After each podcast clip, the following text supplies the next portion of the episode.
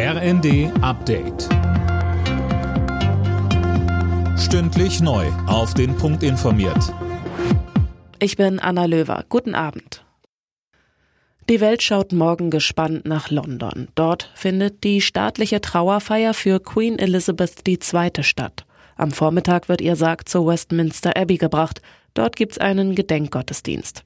Ute Elisabeth Gabelmann von der Deutsch-Britischen Gesellschaft in Leipzig. Also ich glaube, die Sicherheitsvorkehrungen werden natürlich enorm hoch sein.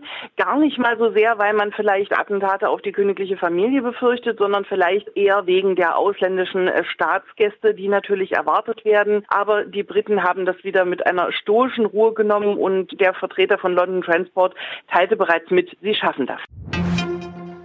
In den Bundesländern wird die Kritik am dritten Entlastungspaket der Ampel immer größer. Einige Länder, wie beispielsweise Baden-Württemberg, drohen damit im Bundesrat nicht zuzustimmen.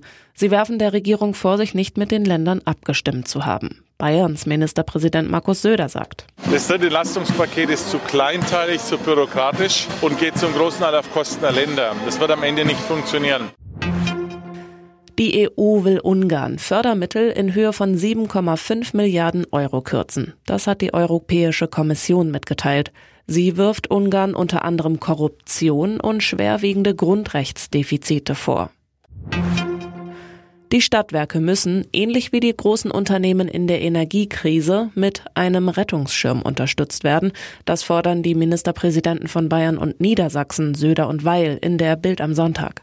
Ähnlich äußerte sich auch Gerd Landsberg, Hauptgeschäftsführer des Städte- und Gemeindebundes.